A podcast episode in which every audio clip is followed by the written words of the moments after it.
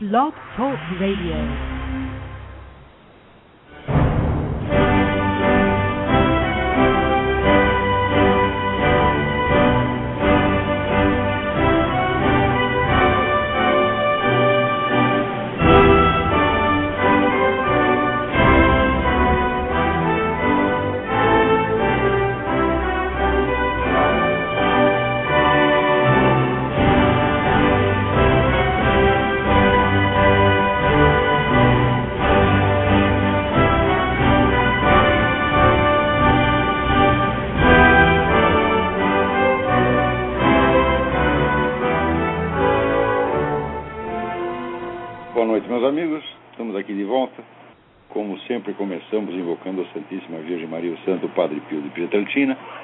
Rogue a Deus que nenhuma injustiça se cometa nesse programa. Só que falando em injustiça, você vê, chega aqui um, um aviso, foi publicado no YouTube, com o título Pastor é detido em SP, São Paulo, por pregar contra o homossexualismo. Então, vejam vocês, a tal da PL 122 nem foi aprovada, nem é lei, mas já está sendo aplicada. Aliás, o pioneiro nessa coisa foi essa porra desse governador de São Paulo, o tal do Alckmin, que é um bosta em toda a linha, um covardão, é um servo do que existe de pior no mundo. Esse camarada foi o primeiro tá a aplicar uma medida anti-homofóbica, como eles dizem, né? multando, instituindo uma multa contra igrejas, sinagogas, mesquitas, etc., que recusem, por exemplo, a entrada de um traveco. Né? Chega lá um sujeito de 1,80m, todo peludo, com aquele físico, físico de Schwarzenegger, né? um sutiã, uma calcinha, né? se não vestido de freira, com batom até na testa, e o padre, o pastor, o rabino é obrigado a engolir a situação e ficar bonzinho.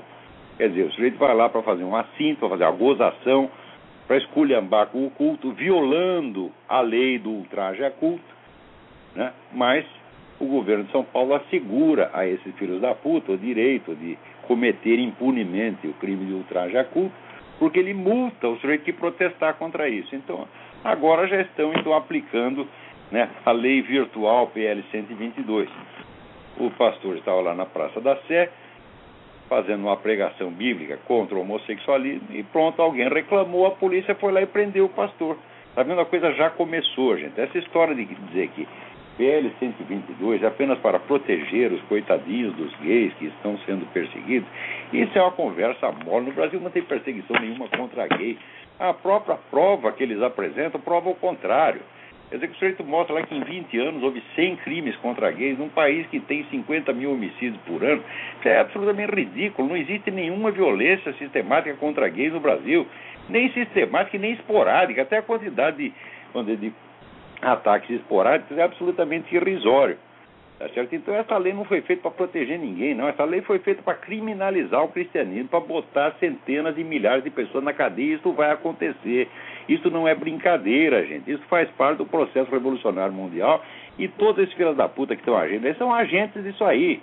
Quer dizer, eles não, não estão protegendo ninguém, eles estão fazendo uma perseguição organizada. Olha aqui, tem esse merda desse ministro do, do STF, né, que não é nem Supremo, nem Tribunal, nem coisa nenhuma. Aquilo é um é o escritório, né, escritório da advocacia do PT, chega esse ministro Carlos Aires Brito, dizendo que o preconceito do homofóbico faz os sujeitos chafurdar no ódio. Olha aqui, ô ministro, em primeiro lugar, você está raciocinando na base de que existe esse ódio organizado. Me dê uma prova de que isso existe. Tá Agora, não tem nenhuma, zero, zero, zero, zero, zero. Né? O Brasil é um país onde Traveco faz show né, na televisão às três horas da tarde ninguém liga, porra. Agora, o que existe sim é perseguição contra cristão. E perseguição assassina, perseguição genocida.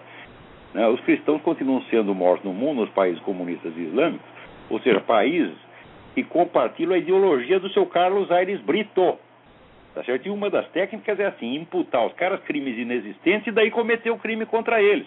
E você, Carlos Aires Brito, você é cúmplice moral disto. Você é cúmplice moral do genocídio de cristãos na medida que você os inculpa de crime que eles não cometeram.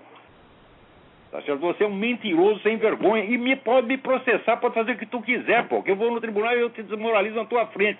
Mesmo que você seja o juiz que vai me julgar, eu te desmoralizo lá porque você é um mentiroso e eu provo.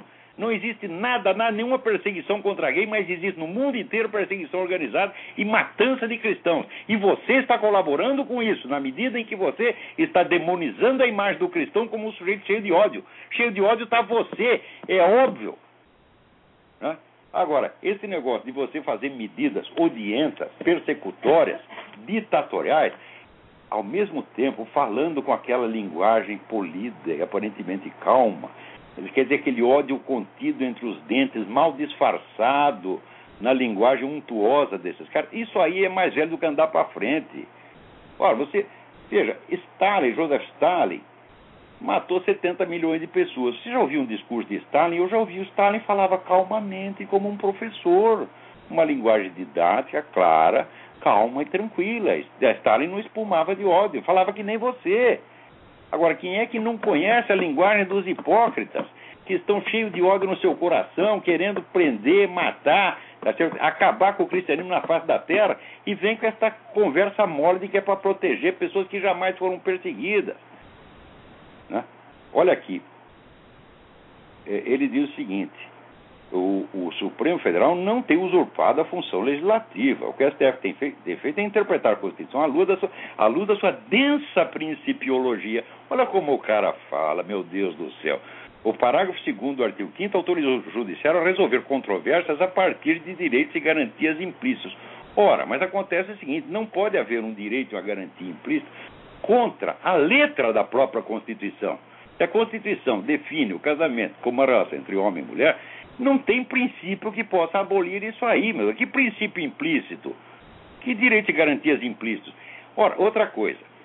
O direito ao matrimônio, ou chamada união estável, né, é aplicado a homem e mulher em sentido literal, quer dizer, uma união para constituir família através da reprodução. Quando se usa o mesmo termo com relação a dois homens ou duas mulheres, é uma figura de linguagem, não é um, um conceito exato. Agora, o sujeito que confunde, vamos dizer, um termo exato com uma figura de linguagem é evidentemente um trapaceiro. Tá certo? Quer dizer, o casamento é definido universalmente como uma relação baseada na diferenciação sexual e na reprodução. Como é que você pode falar casamento, Carlos Aires Brito? Tá o casamento não é uma união como qualquer outra, não é uma união como, por exemplo, uma sociedade comercial, tá que qualquer homem ou mulher pode fazer união comercial, uma sociedade comercial com pessoas de qualquer sexo, seja até do terceiro, quarto, quinto ou sétimo sexo. Porém, a relação matrimonial é baseada na diferenciação de papéis sexuais, onde, portanto, existe uma atribuição de direitos e deveres conjugais. Por exemplo, seu Carlos Aires Brito, se o senhor parar de comer a sua distinta esposa, ela pode ir no juiz e dizer ele não está cumprindo o seu dever conjugal. Ele se recusa a cumprir o seu dever conjugal. Agora, o senhor por acaso pode reclamar que a sua esposa não está comendo o senhor? Não, não pode, porque isso está fora da definição dos papéis sociais. O senhor tem a obrigação de desempenhar a função masculina e ela a função feminina. É esta a definição dos direitos e deveres conjugais, que é a definição mesma do casamento. Agora, numa união homossexual, quem tem qual dever conjugal. Quem tem o dever de comer quem e quem tem o dever de dar para quem. Se o senhor não é capaz de definir isso, o senhor não pode dizer que isso é uma união matrimonial em igualdade de condições com as uniões estáveis dos casais heterossexuais. O senhor está mentindo, está trapaceando. E foi bem pago para isto. É para isso que você serve. Então, essa merda desse Supremo Federal, Federal Supremo Tribunal Federal, não respeito mais isso, não acato mais ordens desse cara e pode mandar para cadeia, pode fazer processar, pode fazer o que quiser. Tá certo? Eu estou cagando e andando com as suas opiniões. Opinião de trapaceiro, a gente tem aqui cuspir na cara. Tá Se eu encontrar você, eu vou cuspir na sua cara. Preste bem atenção, não apareça onde eu esteja, porque eu vou cuspir na sua cara na frente de todo mundo. Você é um vagabundo, mentiroso, trapaceiro.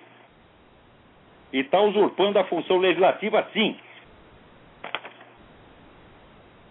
Agora, aqui o Bruno Braga Pereira me pergunta, é um aluno do seminário de filosofia, ele devia até ter mandado essa pergunta para o seminário, já que mandou para cá, vamos, vamos é, responder. Eu gostaria de um esclarecimento. Qual a contribuição da filosofia de Fichte, sobretudo a sua concepção do eu criador e do romantismo alemão, em seu mergulho na profundidade interior para os desdobramentos posteriores da mentalidade revolucionária? Olha, de acordo com o Fichte, o eu subjetivo é a única realidade que existe. Ele está acima do bem e do mal. Tá Quer dizer, tudo decorre do eu. Ele atribui ao eu humano características que mais apropriadamente se atribuiriam ao eu divino. Na verdade, todo o movimento chamado humanista, que começou no tempo do Renascimento, coloca o ser humano, o indivíduo humano, tá certo? como de autoridade soberana na condução da sua vida. Agora, presta atenção, aí uma sutileza. Uma coisa é você dizer que nenhum, nenhum ser humano, nenhuma instituição ou nenhum governo pode se sobrepor aos direitos do indivíduo. Outra coisa completamente diferente é você dizer que o próprio indivíduo está livre de quaisquer leis transcendentes ou imanentes. Tá certo? Então, uma coisa é você estar livre do governo, quer dizer, o governo não poder oprimir os direitos do indivíduo. Outra coisa é não haver uma lei divina, que é inclusive imanente na própria alma do indivíduo, e dizer que ele está livre dessa lei. Então, o humanismo sempre teve essa, essa, essa ambiguidade, essa dupla corrente, né? libertar o indivíduo da autoridade coatora, libertar o indivíduo, vamos dizer, dos B10 que pretende orientar a sua vida, e libertar o indivíduo da lei moral, libertar do próprio Deus. São coisas completamente diferentes. Agora, na filosofia de Fichte, você tem esta, vamos dizer, esta apologia, né? do eu como autoridade soberana. Então é claro que isso aí acabou contribuindo para a mentalidade revolucionária de qualquer maneira. Que o que é o revolucionário? É o sujeito que acha que ele conhece o futuro e que, em nome desse conhecimento do futuro, ele então passa a ser o representante do futuro no presente e ele julga o presente com a autoridade do tribunal futuro que ele imagina. E virá quando estiver instaurado o reino da justiça e da paz sobre a terra, então os tempos passados serão julgados. E ele então já se denomina juiz desse tribunal e já julga o presente e o passado agora. E daí manda as pessoas para a cadeia, manda para o paredão, manda para o Gulag, manda para Auschwitz e faz o que bem entende, né? Tudo porque ele é o eu criador, né? Então, Fichte, por um lado, tem grandes contribuições na filosofia. É, é, ele não é, não está brincando, ele não é um charlatão, é um filósofo de verdade, mas com esta, esta teoria da onipotência do eu, sem dúvida, contribuiu para a formação da mentalidade revolucionária. Né? Peraí, tem alguém na linha. Alô, quem é? Alô? Alô? É Olavo? Eu? É o André da França? André, tudo bem? Tudo jóia, graças a Deus. E contigo? Tudo certinho. Tá certo. Ô, Olavo, olha só, eu ia só é uma informação né, que eu queria trazer aí para o senhor. E aí eu gostaria de fazer uma pergunta depois, né? É, é, o seguinte, no mês de, de maio, né, aqui na França, na cidade de Avignon, aconteceu aí uma grande manifestação, uma manifestação cristã, né, é, contra um, um, museu, né, que estava expondo lá alguns quadros. Eu não sei se o senhor ouviu essa reportagem, viu, ouviu falar sobre isso? Ouvi falar disso, sim. É, que o povo se levantou, foi uma manifestação aí de, sei lá, de mais de duas mil pessoas.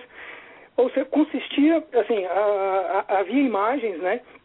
Dentre elas, havia uma imagem, um quadro, onde mostrava, né, Nosso Senhor Jesus Cristo mergulhado em um copo de urina, né? E aí houve uma pois manifestação... é, esse pessoal pode fazer tudo, pode nos ofender, nos insultar, nos perseguir, e no fim os perseguidores somos nós. Nós é que temos a linguagem de discurso de ódio. Olha aí, o seu Carlos Aires Brito gosta disso. Né? Jogar o Cristo na urina? Pode. Agora, você dizer que o homossexualismo, segundo a Bíblia, é errado, ah, não, isso é crime, isso é perseguição, isso é discurso de ódio. Até quando Pois nós é. vamos levar a sério esses vigaristas que estão invertendo a realidade na nossa cara? Os caras mentem desproporcional. cinicamente. né? É completamente desproporcional o discurso, né? E, e, e essa manifestação ela surgiu, gerou efeito, né? Inclusive foi tanto de católicos quanto protestantes, mas a, a maioria é né, católicos. E bom, houve um partido, inclusive um partido político, né, a direita francesa e o Front National, que que participou dessa manifestação, que que teve presente, que, vamos dizer, foi, teve uma, uma contribuição aí considerável também na manifestação. Enfim, as obras tiveram que ser, serem tiradas, o museu chegou a ficar fechado por alguns dias, né? É, e tem que ser assim mesmo, né? É, isso tem que é protestar, algo... mas é evidente que tem que protestar. Agora tem que protestar enquanto pode, porque os caras estão criando toda uma armadura legal para proibir a gente não só de protestar, mas até de falar, até de dar opinião. Mesmo que você dê opinião educadamente, eu sou um cara totalmente mal educado, sempre fui. Tá certo? Minha mãe fez o possível para né, eh, me melhorar, mas não conseguiu. Você está entendendo? Agora, esse pastor que está falando na Praça da Sé, aposto que ele está falando educadamente. Não adianta nada falar educadamente. O que importa não é o estilo que você está falando, é o conteúdo. O conteúdo está proibido. Agora, aí na França, o Front Nacional já fez muita besteira, mas na hora que ele protesta em defesa da igreja, a gente tem que apoiar. Eles estão falando a coisa certa. Ninguém é obrigado a estar certo sempre e em tudo.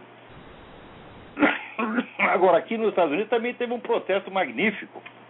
Teve umas organizações ateístas né, que estavam querendo é, espalhar uns banners e botões ateístas nos aviões no dia 4 de julho. E daí houve um movimento, 80% dos pilotos comerciais se recusaram. Mandaram os caras a merda que é o lugar deles, porra. Olha só, agora tem cada coisa aqui. Adams Cardoso me manda uma notícia. É do seu conhecimento que a Lei 12.403, sancionada pelo presidente em 4 de maio de 2011, entrou em vigor ontem, quer dizer, 4 de julho?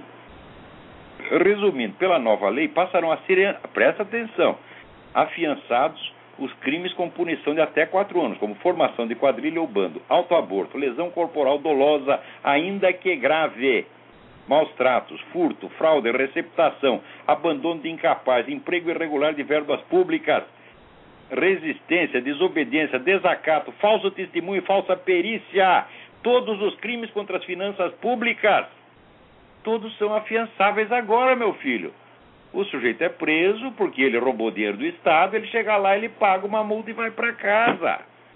É claro que isso aí é opção fundamental pelo crime. Esses camaradas já decidiram isso há mais de 30 anos, no tempo em que começaram a circular, nos anos 60, os livros de Herbert Marcuse, que diziam que os bandidos eram parte da classe revolucionária.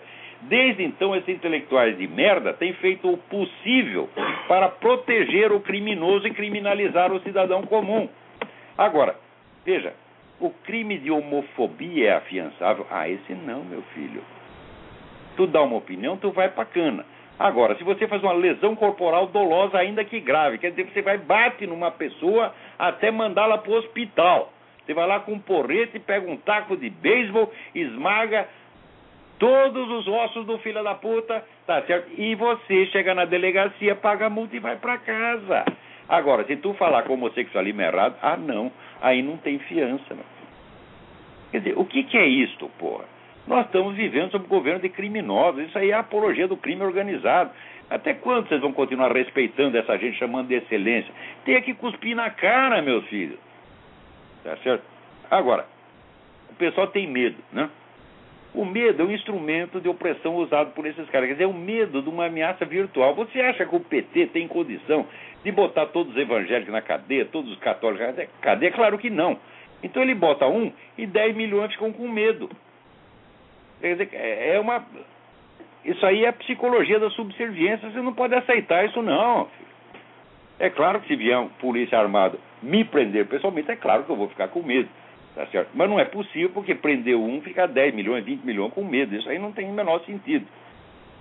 Então aqui comenta o Cardoso, o bandido comete o crime, chega na cadeia, pode ser liberado mediante fiança pelo delegado de polícia. É a liberação do crime. O crime está liberado. Presta, olha, o que eu achei mais bonito é que entre os crimes afiançáveis entram aqueles que os políticos mais gostam de cometer. Todos os crimes contra as finanças públicas.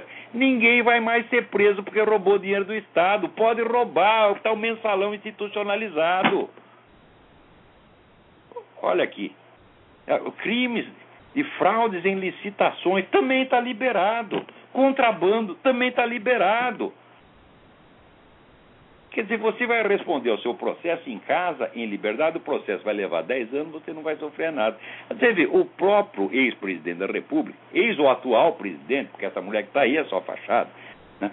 o presidente eterno Lula, né, quando se comprovou que ele estava metido no mensalão, que ele era o planejador e chefe do mensalão, como já dizia o Ivo Patara no livro Chefe, que todo mundo devia ler, o que, que ele fez? Riu e disse: Ah, isso aí vai levar 40 anos para acabar o processo, não vai me acontecer nada. Quer dizer, defesa típica de bandido, é mentalidade de bandido.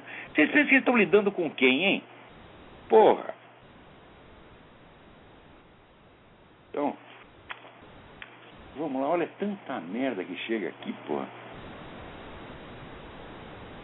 Aqui está aqui, o seu Geraldo Alckmin novamente, lei de decreto de 30 de junho de 2011, né? Está convocando aqui a segunda Conferência Nacional de Políticas Públicas e Direitos Humanos de Lésbicas, Gays, Bissexuais, Travestis e Transsexuais. Agora vai lá, seu governador, vamos fazer um congresso da defesa dos direitos dos cristãos, dos crentes, dos religiosos? Vamos fazer? Não, isso não pode. Né? Aí outro dia mesmo, estava lá uma professora da, da da Universidade de Brasília, nem sei onde foi parar essa notícia, falou lá alguma coisa contra movimento gay, pronto, quase apanhou. Foi, depois, ah, quase apanhou da plateia e depois ela foi punida pelo reitor daquela merda, você está entendendo? Porque a Universidade de Brasília, né, ela começou com uma empulhação montada pelo Darcy Ribeiro, tá certo? que era André é um homem muito inteligente, muito simpático, mas era um vigaristão intelectual de marca. Né? E, então aquilo lá virou cabide de emprego para comunista. Depois, quando virou reitor o meu falecido amigo Zé Carlos Azevedo, aquela universidade virou um modelo para o mundo. Né? Era uma universidade respeitada no mundo inteiro. Agora, já voltou aos bons tempos, está pior do que no tempo do Darcy. Né? Tá lá, alguém botou no YouTube os caras fazendo uma festinha de embalo, tomando pico, fumando maconha. A universidade é para isso, é para fumar maconha, para dar o cu, meu filho. Você não entendeu ainda, porra? Né? Estudar não pode, não. Agora está aqui o governo sempre dando força para esses caras. E depois ainda vem esse bosta e se apresenta como alternativa ao PT. Ele é a direita do Brasil. Ah, porra, o que, que é isso?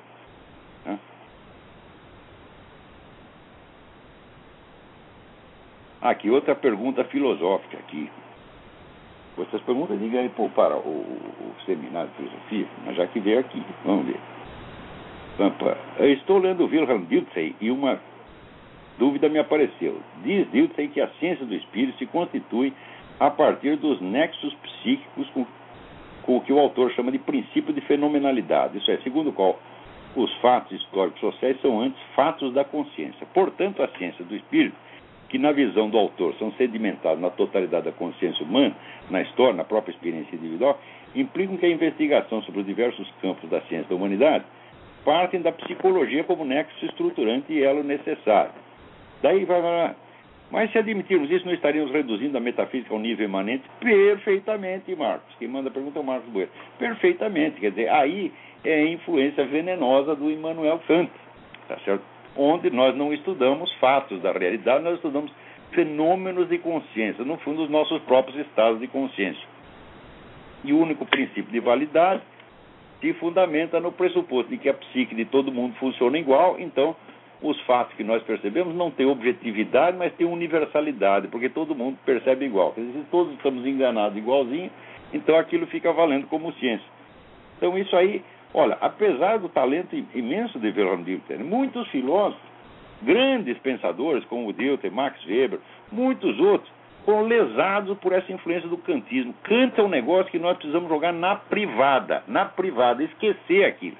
Kant é um criador de dificuldade, do jeito que cria dificuldade para vender facilidade. Né? Ele vai lá prova que você não pode conhecer a coisa em si, as coisas em si, que você só pode conhecer as aparências fenomênicas, tal como Kant as descreve. E assim por diante. Está aqui, Marcos Boeira é aluno nosso e colaborador do MSN. Então,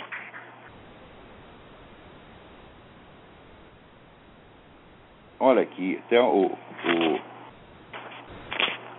o Reinaldo Azevedo escreve aqui sobre o negócio da, da Universidade de Brasília. Né? A Universidade de Brasília é quase lendária. O INB, que já chegou a figurar entre as mais importantes do país, chegou a figurar entre as mais importantes do país no tempo Zé Carlos Azevedo, não foi no tempo do Darcy Ribeiro, não. Muito menos no tempo desse outro. Como é? Até esqueci o nome do cara. É o. Esse que foi governador de Brasília também. Cristóvão Buarque, é. Foi só no tempo do Zé Carlos Azevedo. É. Que era um homem preparado, um verdadeiro cientista, preparado no, no MIT, era um homem sério, e ele construiu a universidade. Agora esses caras estão lá demolindo. Né? Agora, agora trata-se um verdadeiro monumento ao modo petista de fazer educação. Ao pouco, pouco foi deixando de ser o centro de excelência para se transformar num emblema até folclórico da baixa qualidade de ensino, do atraso ideológico, da vigarista acadêmica. Ah. Se fumar maconha, por exemplo, fosse exercício da liberdade de expressão, o NB já teria fundado um novo iluminismo, como o Voltaire da Bagana, o Diderot do baseado, o Rousseau da marihuana, o Montesquieu do Beck. É isso mesmo.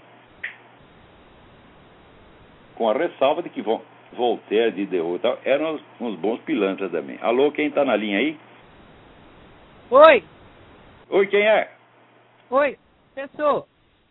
Quem é? É o Gustavo. Gustavo, tudo bem? Pessoa, eu estou indo para os Estados Unidos. Fale mais alto. Eu vou para os Estados Unidos passear. E eu queria Uai. ir visitar o senhor. Ué, pode visitar. Eu vou para Nova York e eu pegava um avião e ia visitar o senhor. Pode vir, pode vir visitar. Você simplesmente me informa o número de telefone onde você está e nós eu te informo como é que você chega aqui. Como que eu vou poder falar com o senhor? Você simples, você simplesmente me manda um e-mail pelo pelo olavo arroba olavodecarvalho.org avisando, estarei aí de dia tal a dia tal. É só isso, o resto deixa por nossa conta. Então aqui, o olha aqui, é um negócio impressionante. Eu vou ler a mensagem inteira para vocês. Paula Costa. É...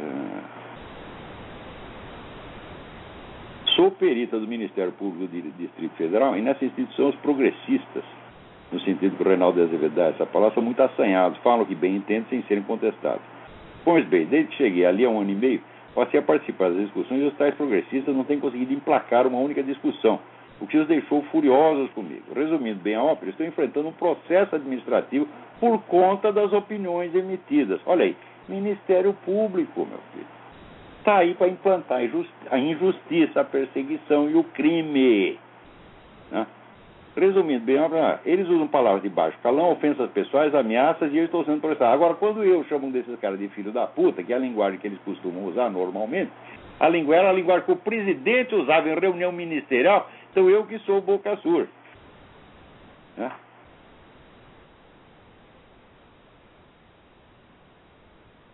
Embora todos que uh, leram a minha defesa tenham opinião de que está bem estruturada e farta em dados eloquentes, já fiquei sabendo que a própria Procuradoria-Geral de Justiça e o chefe do Ministério Público instruíram o promotor que designou para a comissão para que me condene. Sinto-me em Cuba ou no Paquistão. Mas você está em Cuba ou no Paquistão? Hã? O Brasil é a Cuba com camisinha, meu filho. É isso que está acontecendo. Agora aqui, já querem criar mais dois estados no Brasil, vou criar mais cabide de emprego para petistas, dar mais emprego. Você sabe quanto custa um estado da federação? Hã? Então, isso aí é para arrecadar mais imposto e dar mais dinheiro para petista. Puta vida. Aqui está lá no, no, portal da Band a notícia.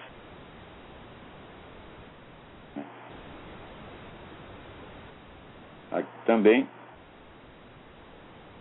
Aqui a Ana Elisa me manda um negócio dizendo, olha, estardalhaço criado na mídia, forçando a briga entre os sócios controladores do Pão de Açúcar e Carrefour, está camuflando uma operação do governo para influenciar e intervir diretamente no setor do supermercado. Lamentavelmente, o governo está articulando nos bastidores mais uma intervenção direta na economia do país. Mas é assim mesmo, porra. Essas fusões todas, elas fazem parte da estratégia revolucionária. Isso aí é mais antigo que andar para frente. Aqui, é, é, Carlos Rodrigo Pioli. Manda aqui. Eu gostaria que o senhor publicasse seu perfil no, no, YouTube um vídeo que falasse um pouco sobre as urnas eletrônicas, segundo denúncia do deputado Fernando Chiarelli. O deputado Fernando Chiarelli há tempos está denunciando que as eleições no Brasil são completamente fraudadas por via eletrônica. Faz tempo que ele está falando disso. E olha, as coisas que ele disse são sérias. Tá e por causa disso já tem recebido ameaça de morte. Agora, alguém coloca lá no YouTube um texto dizendo o seguinte: Olavo de Carvalho é pró-judeu e pró-maçom. Ele só é contra o Concílio Vaticano II, porque, segundo ele, o Concílio tem obrigação moral de denunciar os crimes do comunismo que têm ocorrido até ali. Mas ele não é contra o Concílio Vaticano II no aspecto teológico, que se refere ao seu ecumenismo humanista. Ecumenismo humanista é o cu da sua mãe, rapaz. Que história é essa de contra ou a favor? Você acha que eu estou aqui para ficar julgando tudo? Eu sou contra isso, contra aquilo, contra aquilo, contra aquilo. Sou a favor disso, disso, disso. Quer dizer, o seu pensamento é assim, isso é pensamento de quem só tem dois neurônios, um que vai, um que volta, um que é a favor, outro é contra. Pensar no entender desses filhos das putas é botar um carimbo. Sou contra, sou a favor. Sou contra, sou a favor. Ora, meu filho, a gente pode ser contra ou a favor ideias e atitudes. Agora, contra ou a favor povos e instituições não tem o menor sentido. Como é que eu sou vou ser contra ou a favor de um treco chamado judeu? Povo judeu. O povo judeu é uma ideia, é uma doutrina, é um partido político, não é um povo. Não faz sentido você ser nem contra nem a favor. Essa categoria não se aplica, meu filho. Está entendendo? Com relação, vamos dizer, à maçonaria, olha, Primeiro, a maçonaria é um fenômeno muito complexo, existem diversas maçonarias, umas contra as outras, aquilo é uma confusão dos diabos. E o que quer dizer ser contra a maçonaria? Quer dizer, você faz contra tudo que a maçonaria fez. Então, se você é contra tudo que a maçonaria fez, meu filho, você tem que ser contra a República Brasileira. Tá certo? Mais ainda, né? note bem, quando se proclamou a República no Brasil, durante o Império, os dois imperadores pertenciam a uma ala da maçonaria que era ferozmente anticatólica. Então, oprimiram a Igreja Católica tudo quanto é jeito, não deixavam abrir novas igrejas, não deixavam abrir escolas religiosas. Eu sei o seguinte: quando começou o Império, tinha 3 mil monges no Brasil, quando terminou, tinha 8. Hã? Quer dizer, mais um pouquinho ia acabar a Igreja Católica. Daí o que aconteceu? Uma facção da maçonaria se uniu com a Igreja Católica e fez a República e instaurou a liberdade religiosa. Graças a isso existe religião católica no Brasil. Ora, eu vou ser contra 100% da maçonaria, então tem que ser contra isso também, porra. Quer dizer, que história é essa, porra? Quanto com relação aos judeus, meu filho, os judeus já fizeram muita cagada no mundo. A pior cagada, a pior cagada é a seguinte, é que eles afagam e ajudam os seus próprios traidores. Se os traidores fizessem mal só para os próprios judeus, então seria apenas um caso de masoquismo. Mas esses traidores fazem mal para o resto da humanidade. Está aí o tal do Noam Chomsky que mente o tempo todo contra Israel. Agora, eu garanto, aí tem uma diferença brutal, porque se você é um muçulmano fala mal do Islã, os caras te condenam à morte. Agora, se você é um judeu fala mal do judaísmo e de Israel, o que, que os caras fazem? Eles te convidam para falar no clube israelita, afagam a sua cabeça porque você é patrício. Você está entendendo? Então, não precisa fazer que nem os muçulmanos condenam os caras à morte. Mas tem que parar de puxar o saco dos inimigos, né? porque eles não são só seus inimigos. Se for só no seu cu, fala, bom, você é o dono, tá certo? Mas eles fazem mal para vocês e fazem mal para o resto do mundo.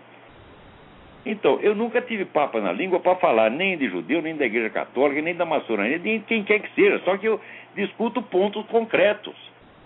É contra uma atitude concreta, uma ideia em particular.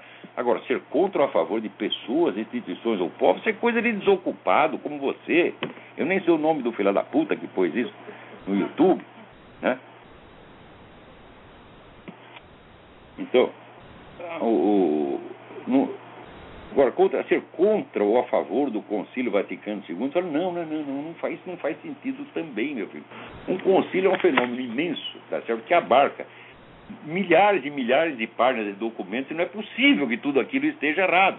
A gente é contra uma ou outra coisa que o concílio fez. Por exemplo, as modificações que fez na missa foram muito ruins, tá certo? E também vamos dizer, a cumplicidade que tiveram com o governo moscovita, que enquanto isso estava matando milhões de pessoas, também é uma coisa imoral. O que não quer dizer, ah, sou contra o Concílio Vaticano II. Fala, ninguém pode ser contra um concílio inteiro, meu Deus do céu. Porque o concílio se constitui de todas as discussões que o compuseram. Tem todas as correntes lá dentro. Tá?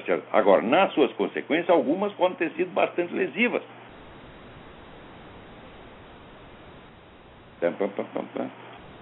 É, agora, alguém pergunta aqui, Roberto Silva, que o Olavo ficou devendo ao ex-presidente falecido Itamar Franco? O homem que acabou com a inflação, porra. Você talvez seja muito novo para você saber o que, que é você viver sem saber quanto você vai ganhar no fim do mês, porra. Né? Você tem um salário nominal. Esse salário pode valer alguma coisa, pode não valer nada. Então você ficava na mão dessa coisa, porra. Quer dizer, a inflação comia metade do seu trabalho todo mês, porra. Isso aí durou 50 anos e foi o governo Itamar Franco que acabou isso. Como é que nós vamos dizer que o cara não fez nada? Outra coisa, ele tem muito pouco tempo para governar. Se tivesse mais tempo, teria feito outras grandes coisas. Mas só, vamos dizer, acabar com a inflação, dar estabilidade da moeda, que é a condição mínima, mínima, mínima para que um povo possa existir e trabalhar com alguma segurança de que o seu trabalho vai ser recompensado, nós temos que ser gratos a esse homem. Outra coisa, Itamar Franco nunca meteu a mão em dinheiro público. Todos se meteu, estão todos sujos. Itamar não se sabe nada contra ele. A única coisa que sabia é que ele apareceu no palanque com a tal da Lilian Ramos, que estava lá com a buceta meio amostra, e fotografaram de baixo, aparecia a xoxota da dona. Agora, o Itamar Franco, que também não era flor ele, ele né, ainda foi lá acompanhar a mulher até o hotel e ainda deu os beijinhos. Né? Então, mas é isso que você pode acusar o cara. É, é o máximo que se sabe contra ele. Então, aqui, sempre tive o maior carinho pelo doutor Itamar Franco, lamento a sua morte. Morreu pobre, morreu pobre. Quando esse cara vai morrer pobre? Você imagina o Lula, que saiu da merda. Né? Agora é multibilionário, ele e Lulinha. Né? Tem o Fernando Henrique Cardoso, que era um coitado de um professor da universidade, ganhava merda. Vai ver como é que ele está agora, porra. Agora, o Itamar morreu pobre. Ai, ai, ai. Aqui também. Então, olha, o Reinaldo Azevedo diz: o Itamar era controverso, mas não era ambíguo moral, moralmente. É, olha, de todos os presidentes que teve nos últimos 50 anos, foi o mais decente. O mais decente, o único que merecia respeito. Não foi dizer, um grande estadista, tal, mas foi um governante honesto, correto e que fez o bem ao, fez o bem ao Brasil. É. é... Peraí, tem mais alguém aí? Alô, Alô Lavo? Eu? Opa, Olavo, aqui é Rodolfo de São Gonçalo. Rodolfo, tudo bem? É, são duas perguntas que eu gostaria de te fazer e uma pequena propaganda do meu site que a gente estava inaugurando semana, que é um site sobre apologética católica, sobre guerra cultural, marxismo cultural. Pode dar um endereço aí que a gente vai lá. É www.sentinelacatólico.com.br sentinelacatólico.com.br Vamos Isso, lá dar é. uma espiada. Tem um, bastante conteúdo lá sobre comunismo, sobre guerra cultural. Cuidado sobre... que você vai falar de catolicismo que eles vão pôr você na cadeia, hein? verdade. É, duas perguntas que eu queria te fazer. Na verdade, uma é até um pedido. Se você pudesse explicar um pouco melhor sobre o que seria a inversão de sujeito e objeto dentro da mentalidade revolucionária. E a segunda pergunta, é, não quero, não gostaria que você considerasse como uma agressão, mas assim, é realmente uma curiosidade minha, se a gente pode considerar a revolução calvinista que aconteceu na Suíça como um movimento revolucionário de acordo com a sua definição. É, não, a, o movimento calvinista não se enquadra na definição de movimento revolucionário, porém, nós não podemos esquecer que todos os instrumentos de ação que o movimento revolucionário veio a usar inclusive a famosa organização da sociedade civil, a própria noção de militância, tudo isso foi inventado pela Revolução Calvinista. Quer dizer, ideologicamente eles não eram revolucionários, mas eles criaram todas as ferramentas que depois o movimento revolucionário veio, veio a usar. Mas o fato deles é, quererem. E não eram revolucionários, mas eram totalitários, porque Calvino queria o controle total da sociedade, inclusive com investigação da vida pessoal né? Quer dizer, ninguém tinha privacidade ali em Genebra, era um negócio medonho. Então, não era revolucionário, mas era um totalitário. Mas e... o fato dele querer exatamente essa, esse controle, essa é, totalidade, né, por assim dizer, visando talvez uma sociedade, é, uma, talvez uma sociedade futura, estruturada, será que isso não se enquadraria nessa definição? Não, eu já procurei ali, pode ser que tenha me escapado. Mas eu não vi esse negócio do projeto de sociedade futura. O que ele queria era um negócio assim, para funcionar na mesma hora, tá entendendo? Ah, Vamos botar ordem nessa porra aqui, tá entendendo? Mas eu não vejo um projeto de mundialização, nem um projeto de sociedade futura. Pode ser É, que eu esteja enganado. Não, eh, o que eu tinha a estudar ali sobre aquele período, ainda falta muita coisa. né? Esse negócio de mentalidade revolucionária, eu fui né, eh, buscar esse negócio, fui- isso aí foi arrumei sarna para me coçar, porque o assunto não acaba mais. Uhum. Aliás, por falar nisso, o pessoal fica me cobrando. Cadê o livro da mentalidade revolucionária? Cadê o livro? Olha, esse negócio cresceu tanto que virou vários livros. Eles estão saindo independentemente. Né? Um volume que era um capítulo. Olha, isso era um capítulo sobre Maquiavel, chamado Maquiavel, a confusão demoníaca. O capítulo cresceu tanto que virou um livro independente e já está publicado, já está à venda. Atenção, vocês podem comprar no site www.livraria.seminariodefilosofia.org ou no site www.videeditorial.com.br. O livro já está à venda. Meu livro sobre Maquiavel, que é era um capítulo da mentalidade revolucionária. Agora estamos preparando um outro livro que também cresceu, era um capítulo também cresceu demais, que é o capítulo sobre a paralaxe cognitiva.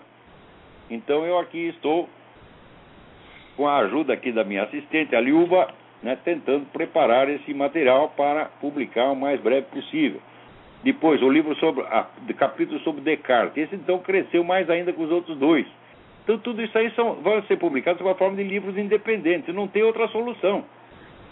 Esse Depois, talvez, numa outra edição, talvez a gente organize e dê um senso, sentido unitário, né, uma coleção inteira.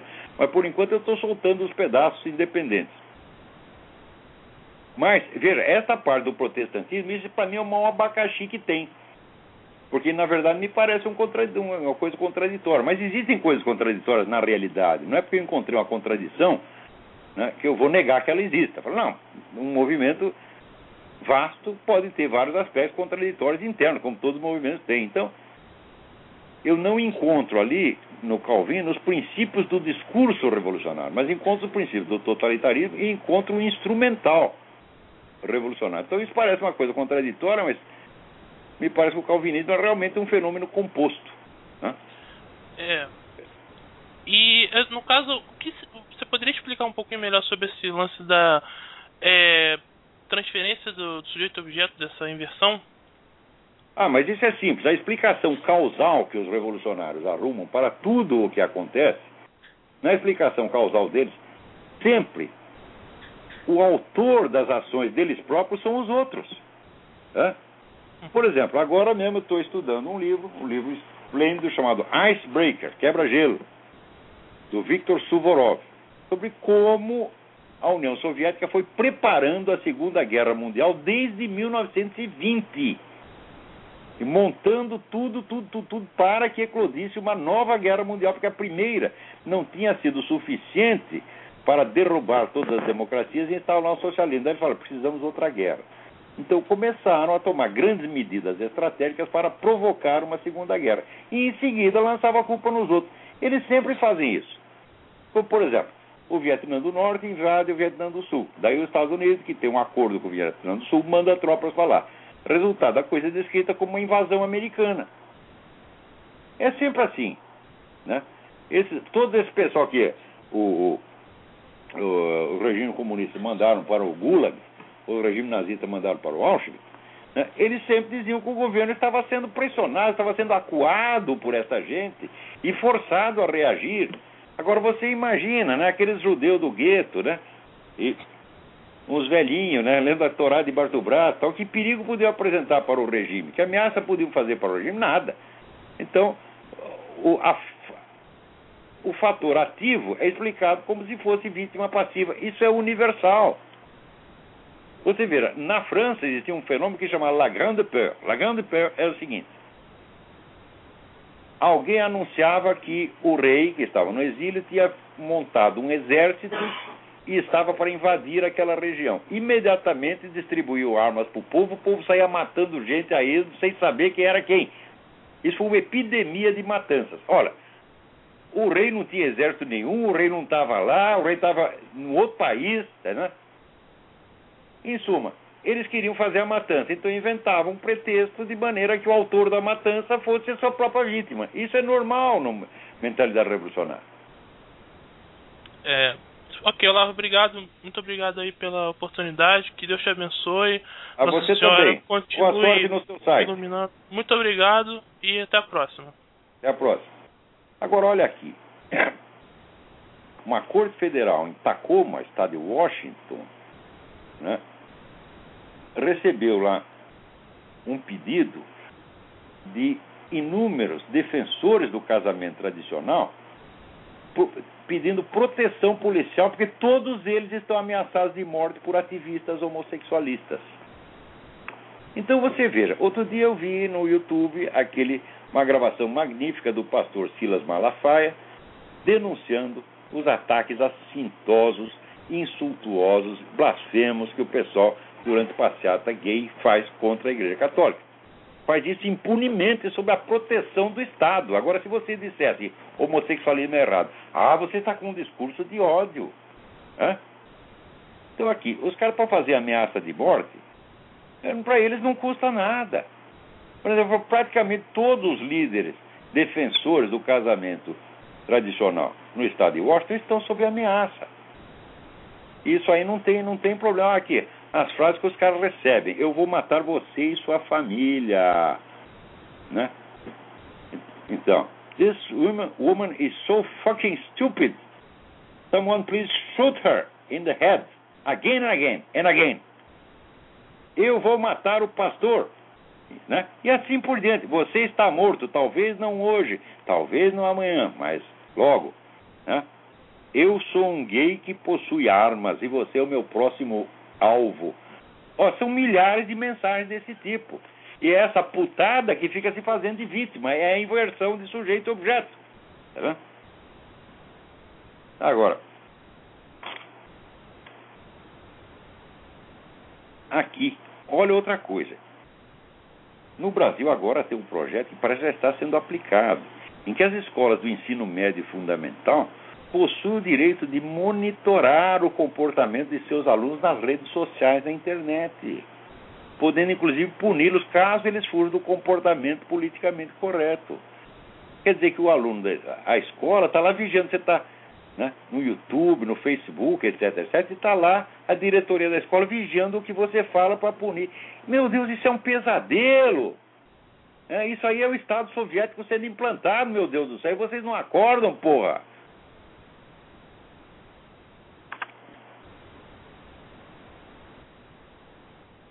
Olha aqui.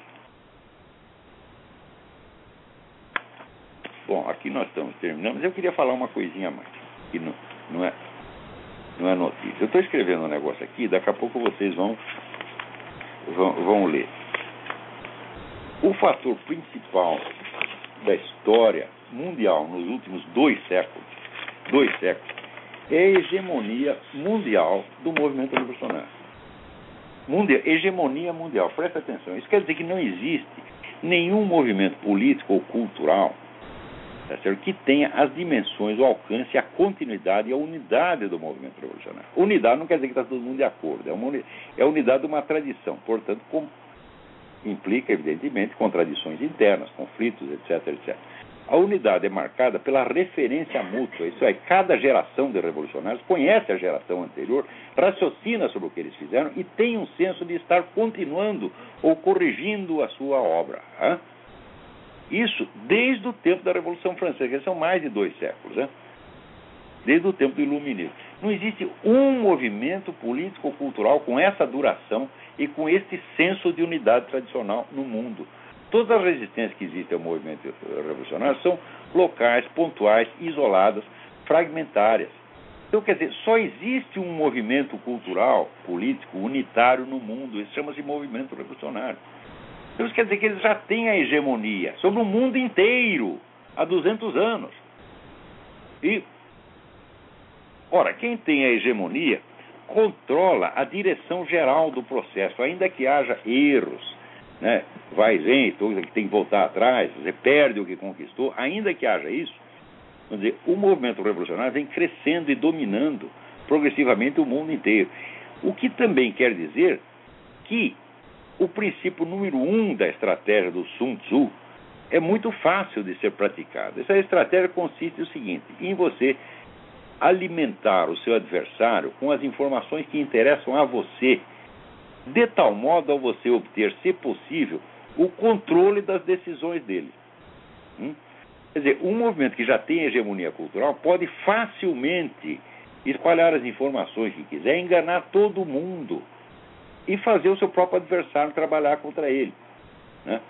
É, isso quer dizer que o número de idiotas úteis que tem a serviço não do Partido Comunista em particular, ou não do PT em particular, mas do movimento revolucionário, é imenso, é imenso, é imenso.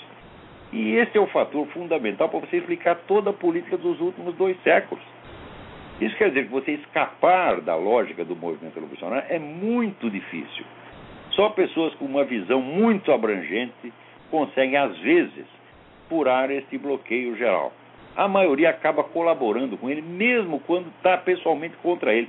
Por exemplo, quando eu leio os, os, os números da revista Foreign Affairs, que é a revista do Council of Foreign Relations, todas aquelas análises são fundadas em pressupostos do movimento revolucionário. Ainda quando estão ali defendendo interesses nacionais americanos, etc, etc. Eles não sabem, eles não percebem isso. Outra coisa, a, a essência do movimento revolucionário é destruir a civilização cristã. Isso quer dizer que quem quer que não perceba, quer dizer, a luta é entre cristianismo e o movimento revolucionário. Essa é a luta essencial no mundo inteiro, tá certo? A unidade do movimento revolucionário está aí, está nesse ponto. Porque, com relação às propostas políticas concretas, as táticas, etc., existe uma variação enorme, um conflito enorme. Porém, a destruição da civilização cristã é assim, é ponto de honra, é cláusula pétrea do movimento revolucionário. Né? Então isso quer dizer que se você não é capaz de absorver uma visão cristã da história, mesmo sem você ser pessoalmente cristão, cristão você não vai entender absolutamente nada. Então, quer dizer, por exemplo, agora tem um, um, debate aqui entre conservadores e libertários no site do Don Hank, Legal Forum. Né? Então você vê que esse pessoal libertário, eles não têm a menor noção disso. Eles acham que eles podem se opor ao movimento revolucionário só na base da economia e da noção de direitos humanos. Isso é uma coisa tão ingênua, tão pobre, que os estrategistas do comunismo riem disso. Riem. Né? Por exemplo, você achar que uma Ayn Rand pode fazer algum mal ao comunismo, mas isso é absolutamente ridículo. Hein? Então, esse pessoal libertário também, o pessoal comunista ri deles. Diz esses caras, olha, na economia, eles, eles, querem liberalizar tudo, eles querem assim, até que as ruas sejam propriedade particular, eles não vão conseguir isso. De tudo que eles fazem, o que, é que eles vão conseguir? O que, que vale? O que, que sobra? Sobra o anticristianismo. É isso que sobra. Então isso está ajudando o processo revolucionário. Agora, como é que eu posso explicar isso com um tipo, tipo como o Rodrigo Constantino? Né? Não dá, pô. Você está lendo um negócio do Rodrigo Constantino, ele diz, com ar de superioridade infinita, diz, como se pode discutir com um sujeito que diz que Isaac Newton criou uma onda de burrice?